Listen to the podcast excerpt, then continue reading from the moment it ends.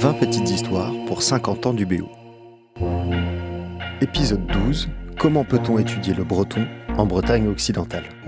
L'histoire de la création de l'Université Bretagne occidentale se confond avec celle de la création du laboratoire bien connu sous le sigle CRBC, Centre de recherche bretonne et celtique. Depuis que l'enseignement du breton et l'étude de la littérature bretonne existent, de multiples questions sont posées par les enseignants-chercheurs. Leurs recherches sont utiles à qui ne veut pas se perdre dans les débats idéologiques sur les cultures régionales. Yves Lebert a donné son premier cours en breton au temps des collèges universitaires, avant la naissance de l'UBO. Elisabeth Châtel est née il y a 25 ans, soit à mi-parcours de l'université qui célèbre ses 50 ans. Alors, comment étudie-t-elle le breton aujourd'hui?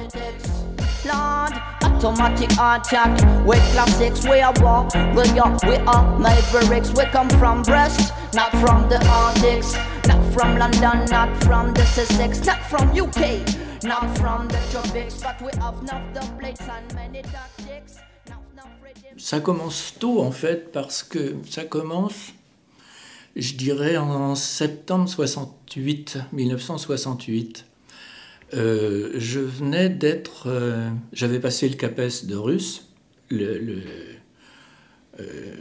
à la fin de l'année précédente, scolaire, et j'avais été nommé premier poste au lycée de l'Arteloire, juste à côté de la fac aujourd'hui. Et, et il se trouve qu'Armand Caravel, qui dirigeait Arfels à l'époque, et puis un certain nombre de d'institutions euh, euh, dévouées à la survie du breton, euh, avait décidé d'organiser une petite cérémonie qui se passait dans un bistrot pas loin d'ici, et d'offrir à cette occasion des bouquins en breton aux étudiants qui avaient passé le seul petit certificat, enfin le seul petit diplôme qui existait en breton à l'époque, dans une pré-UBO qui était dans les baraques. Et euh, alors ça s'est fait, il m'avait invité.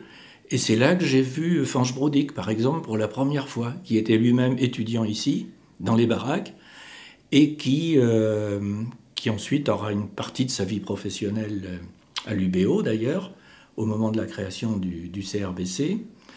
Euh, et, voilà, ça a été mon premier contact avec, euh, avec euh, l'UB en 68. Et puis ensuite, vers. après mon service militaire, donc je sais pas moi, 77, 78, Jean Ledu, qui était arrivé ici au département de Celtic avec le chanoine Falrin, euh, m'a demandé d'être chargé de cours. Alors c'était la grande mode euh, du breton à l'époque. On était à la vieille fac dans une grande salle du troisième étage du bâtiment C. Et tous les mardis soirs, j'avais 120 étudiants devant moi et j'étais censé leur apprendre à parler le breton. et, donc euh, j'utilisais des méthodes genre, genre alphabétisation du tiers-monde. quoi. On, répète tout en chœur et en cadence. Et puis, euh, du coup, on a fait une méthode audiovisuelle de breton avec Jean Ledu. Euh, et, puis, euh, la mode a duré, mais un peu moins fort qu'au début. Et voilà comment j'ai mis un pied dans l'UBO. Et puis après ça, j'ai fait une thèse de troisième cycle. et puis après ça, j'ai fait une thèse d'État que j'ai soutenue en, je sais plus, en 80 par là. Et en 81, il y avait un poste d'assistant ici. Donc j'ai été candidat j'ai été recruté. Donc j'ai quitté le lycée euh, définitivement en, je pense, 81.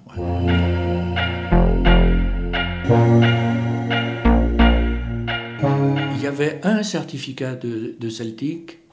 Après, il y a eu la licence, mais il faut attendre les années Mitterrand pour la licence. Donc en fait, ils étaient plutôt militants Ils étaient... Oui, alors euh, même pas militants, parce qu'ils n'étaient pas dans des organisations forcément. Ils avaient bien aimé une chanson de Stivell, mettons. c'est aussi bête que ça et aussi simple que ça. Et ils avaient envie d'en savoir plus. Ils venaient là. Alors, la plupart d'entre eux faisaient des lettres modernes, de, l'histoire. Euh, Mais il, venait ici parce que il découvrait une sorte de continent mystérieux. Il se rendait compte qu'il n'en savait rien, à part cette, cette chanson-là, cette petite fenêtre qui leur disait, ouais, il y a des Bretons qui sont fiers d'être Bretons, et, etc., et qui luttent pour leur liberté. Sans doute beaucoup les premiers intellectuels de leur famille qui s'apercevaient peut-être... Bien sûr, mais bien sûr. Il y avait des choses qu'ils ne connaissaient pas. Moi, j'ai passé le bac en 1962, on était 12% d'une tranche d'âge à avoir le bac. Euh, Bourdieu et Passeron, les héritiers, c'est 64, 65, par là. 65, hein les, étudiants, c'était vraiment des héritiers. je me rappelle qu'arrivé à la fac, on ne se sentait pas tout à fait à notre place. Quoi.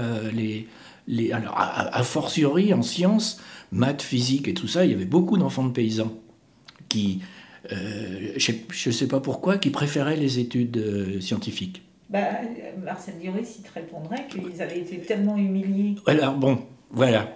Ils se sentaient pas, sur deux en français et tout ça. Oui, en plus, en plus. voilà. ah oui, oui, oui, oui, oui, oui, Et, et, euh, et donc, c'est les, les, facs à l'époque étaient remplies d'héritiers. Euh, de, de, de, familles déjà instruites, euh, avec un capital culturel. Enfin bon, pas besoin de, tout le monde connaît ça maintenant. Euh, et, et, et, la massification des, des, de l'enseignement supérieur, c'est venu bien plus tard, c'est venu bien après 68 même, avec la loi d'orientation d'Edgar Faure. Et, et alors à ce moment-là, c'est tout à fait... Ça a changé parce que précisément, des tas de jeunes qui avaient encore à l'époque été élevés en breton dans leur famille, arrivaient, débarquaient dans les facs. On avait des étudiants ici dont le breton était la langue maternelle, euh, et à qui donc on, enfin, on les alphabétisait en breton. Et puis on leur expliquait Ah, vous savez, il y a des bouquins en breton. Ils ne savaient pas, ils avaient jamais entendu parler de ça. Euh, et puis on leur disait Ah, ben vous savez, hein, vous parlez vous ce breton-là, mais un peu plus loin, on en parle un autre. Et donc ils découvraient, et on avait un, un contact très chaleureux en plus avec eux.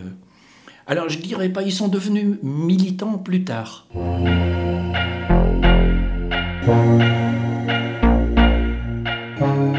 À partir du moment où il y a eu la licence. Ah ben, bien sûr, ça a changé.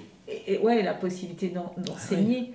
Euh, j'imagine. Ah ben là, c'était l'idée euh, de ne pas se retrouver avec un capes d'histoire euh, balancé à Monceau-les-Mines. Premier ah poste.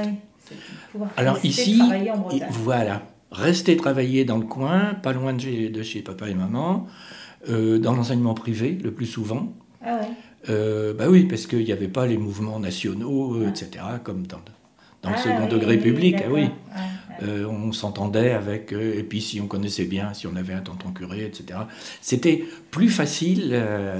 et puis comme à l'époque, il y avait un, vrai engouement pour le breton dans les, chez les plus jeunes, c'était relativement facile de se faire recruter. il y avait des postes. Quoi. Il y avait des postes.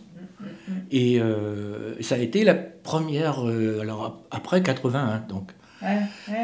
Quand la licence et le CAPES ont été créés, là, à ce moment-là, on a vu... Euh, là, beaucoup de filles, par exemple, ne rêvaient que d'une chose, c'était d'être instite en maternelle pour s'occuper des petits. Rêve de fille, quoi. En breton, en plus. Donc, l'idéal, il y en a plein, moi, je, peux, je pourrais en citer, là qui, sont, qui sont heureuses, qui ont passé une carrière euh, épatante, quoi. C'était leur désir.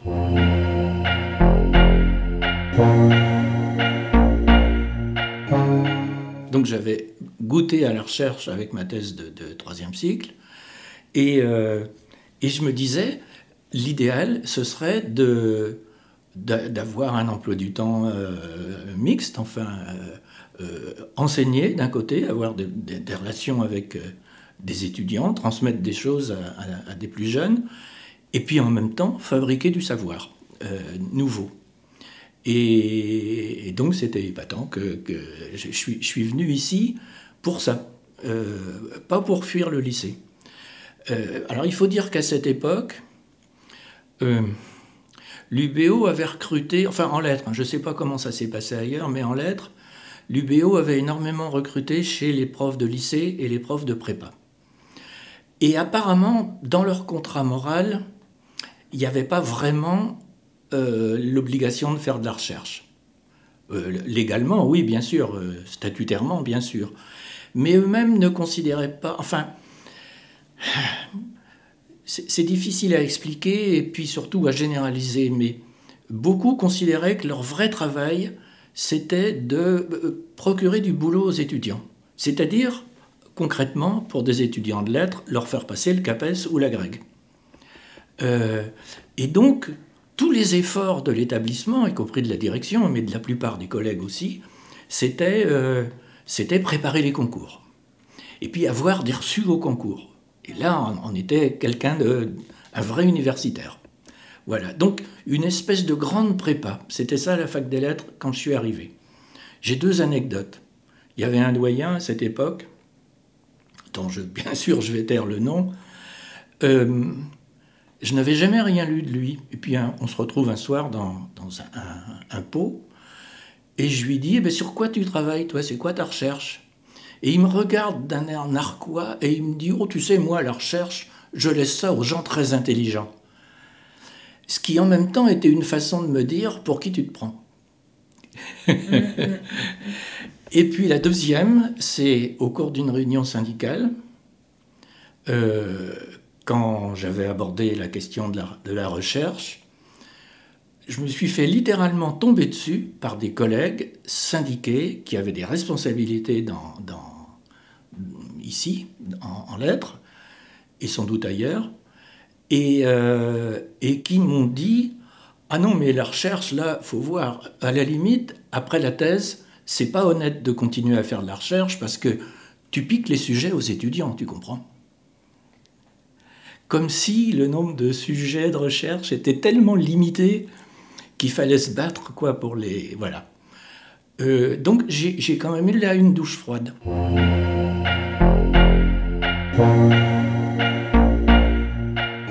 Après ma thèse de troisième cycle, je me suis dit ben euh, euh, au fond personne ne dit jamais qu'on écrit en breton depuis très longtemps, qu'il y a une production assez abondante euh, qui a une sociologie de, des écrivains, des lecteurs. Euh, donc je vais, je vais voir. Donc j'ai fait une thèse d'État à ce moment-là sur euh, la littérature du breton entre 1789 et 1914. Parce qu'après 1914, les, les, les, conditions changent beaucoup. Quoi. Le breton commence à reculer mhm. rapidement, le lectorat en particulier. Et puis, avant 1789, c'était un peu confidentiel. On se disait, mais quel est l'intérêt d'enseigner aux enfants ou aux étudiants une langue que leurs propres parents ne vont pas comprendre? Mais d'un autre côté, si on veut enseigner le breton parlé, on se trouve devant un autre problème, c'est que euh, autant les gens du pays bigoudin et ceux du côté de, euh, de, Tréguier se comprennent à peu près, cette diagonale-là, mmh. Euh, nord-est-sud-ouest, autant les gens du Léon, au nord-ouest, ne comprennent pas du tout ceux de la région de Vannes au sud-est. Et, donc, il faut faire des choix. Alors, euh, on, a fini par se dire, mais ce serait pas mal de, de s'établir sur euh, à peu près la région de Carrel, parce qu'elle est centrale, parce qu'à peu près tout le monde comprend plus ou moins les gens de ce coin-là. Euh, et donc on a commencé à se demander, mais ça veut dire quoi ces variations locales-là Pourquoi on ne parle pas partout de la même façon? Euh, Pourquoi euh, pourquoi les gens commencent à parler une langue ou, veulent l'apprendre absolument, mais pourquoi d'autres cessent de la, pratiquer et, en apprennent une autre? Et petit à petit, on, s'est posé des questions. On ne savait pas que ça s'appelait la sociolinguistique, mais, mais on a commencé à se poser des questions naïves, en fait, auxquelles on a commencé à apporter nos propres réponses.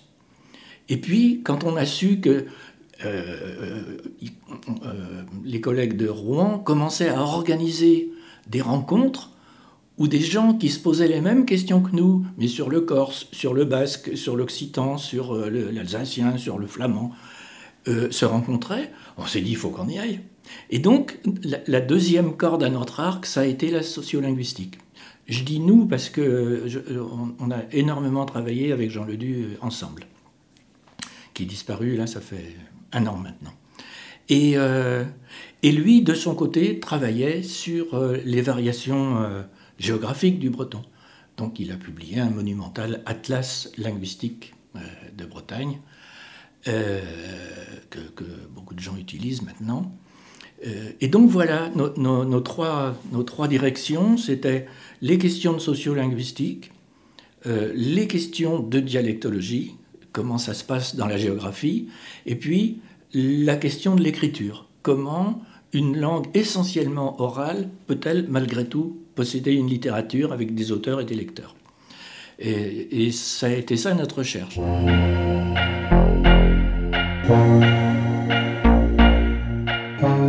L'idée, c'était transmettre à nos, étudiants des questions et puis, et puis des essais de réponse en leur disant, vous savez, nous, on travaille là-dessus. Hein.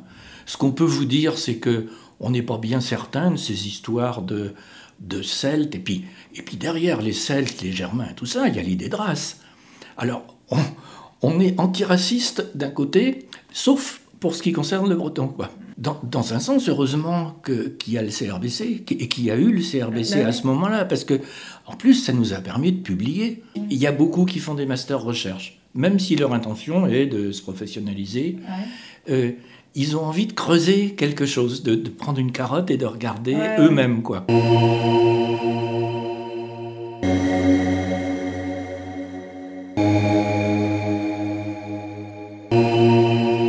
Vu les questions qu'ils m'ont posées, parce qu'il y a, enfin c'est assez, comment dire, c'est assez rapide, et puis donc j'expose en 10 minutes mon projet, puis après il y a 10 minutes de questions, et en gros chaque enseignant qui fait partie du jury pose une question, et Bon, sur le coup, je m'en suis pas rendu trop compte, mais c'est plus tard dans la journée, quand j'ai raconté euh, comment ça s'était passé, que je me suis rendu compte avec les questions qu'il m'avait posées qu'en fait c'était mort et que j'avais pas. Ah oui. Enfin, que. que... Enfin, ça me paraît c'est vraiment improbable que je l'aie. Et effectivement, je l'ai pas eu. Donc, euh, oui, c'est sûr que j'ai pas de contrat doctoral euh, pour financer cette thèse. Mais je vais quand même la faire, parce que ça me plaît bien. Allez-y, dites-nous, euh, alors le projet de thèse, ce, projet qui ne sera pas financé, mais que vous allez faire, c'est quoi le projet alors? Alors, euh, en fait, il y a, comment dire, aux archives de l'Université de Rennes il y a, enfin aux archives, c'est même pas aux archives, c'est à la bibliothèque universitaire de Rennes il y a les archives d'un historien qui s'appelle Joseph Lott, qui a vécu euh, en gros fin 19e, début 20e. Et donc ce monsieur a beaucoup travaillé sur euh, l'histoire de la Bretagne et surtout euh, l'histoire ancienne, d'où vient le breton, d'où vient la langue bretonne. Il a fait beaucoup d'études euh, comparatives entre les différentes variantes du breton en Bretagne, entre le breton et les autres langues celtiques, tout ça. Et, et en fait, bah, personne n'a étudié ces archives pour l'instant alors qu'il a été. Euh, c'est le deuxième à avoir été nommé à la chaire de Celtic à Rennes, et puis après à la chaire de Celtic au Collège de France, et puis après il a été doyen de l'Université de Rennes, donc quand même, euh, pas que pour le breton, mais. mais de manière générale, il a quand même eu un poids dans l'université française et du coup bretonne, vu qu'il n'y avait que l'Université de Rennes. Et donc, euh, bah, comme personne s'est occupé d'étudier ses archives, je propose de le faire. Et ce serait plus pour comprendre euh, bah, comment, comment s'est fait un peu l'institutionnalisation du breton et puis comment sa thèse euh, s'est imposée dans tous les milieux, que ce soit les milieux scientifiques ou les milieux militants. Enfin, comment, comment ça se fait comment dire Comment on part de un chercheur fait une thèse à 30 euh, ans plus tard c'est passé comme étant euh, un fait banal et commun et admis par euh, toutes les personnes que cette thèse peut potentiellement intéresser. D'accord, d'accord. Comme, résultat, en fait. Voilà. Donc, comment, comment se diffuse, en fait, euh, le, le, travail scientifique dans le, dans le reste de la population? Enfin, plutôt, plutôt dans les milieux militants, du coup, du fait de la Bretagne. Moi, j'aime bien apprendre les langues. C'est pas. C'est pas. Comment dire Un exercice qui me pose beaucoup de difficultés, tout ça. Donc. Euh, Vous n'avez pas du tout fait de breton, euh, ni collège, ni lycée? Non. D'accord. C'était une vraie débutante en breton. Ah oui. D'accord. enfin, je connaissais quelques mots, puisque bon, ma famille est, originaire du Finistère. Donc. Euh, c'est quand même. Comment dire il y a une partie de ma famille qui est bretonnante et qui était déjà bretonnante avant, donc c'est une langue que j'ai côtoyée mais que je pratiquais pas du tout, du tout, du tout. D'accord, ok. Et donc vous commencez en L1 euh, ici, en fait, parce que euh, du coup vous auriez pu commencer en L1 à Rennes. Oui, mais comme j'habitais à Landerneau et que bah, je n'avais pas d'argent, je me voyais pas emménager à Rennes. Donc du coup, j'ai juste pris un abonnement de train, puisque Landerneau-Brest, euh, c'est 10-15 minutes en train à aller. Quoi. Et puis bah, j'ai fait ma première année en habitant à Landerneau et en venant jusqu'ici en train. Quoi. Et donc là, uniquement dans l'étude de la langue, pour apprendre le breton. Oui. Votre objectif, c'était ça, d'avoir une licence? Oui, voilà, c'était d'avoir une licence. Et en fait, comment dire, j'avais déjà le master en tête, puisque j'avais l'intuition que bah, le travail de recherche, c'était quand même ce qui m'intéressait. Même si de fait, j'avais jamais fait de recherche avant, donc c'était vraiment juste, juste de l'intuition, mais je m'étais dit, ah oui, mais pour pouvoir faire ça, il faut avoir une licence, donc je vais faire la licence, et comme ça, je pourrais, je pourrais voir si vraiment euh, c'est fait pour moi. Dans le prochain et dernier épisode de notre série, une université pas que pour bretonnes et bretons, une université pour mobiles et immobiles. Les entretiens et les prises de son ont été réalisés par Annick Madec pour l'UBO. Le montage, mixage et mise en onde par Radio U. wicked, wicked, wicked, wicked, wicked, wicked, wicked, wicked, wicked, wicked, wicked, wicked, wicked, wicked, wicked. It's a double style.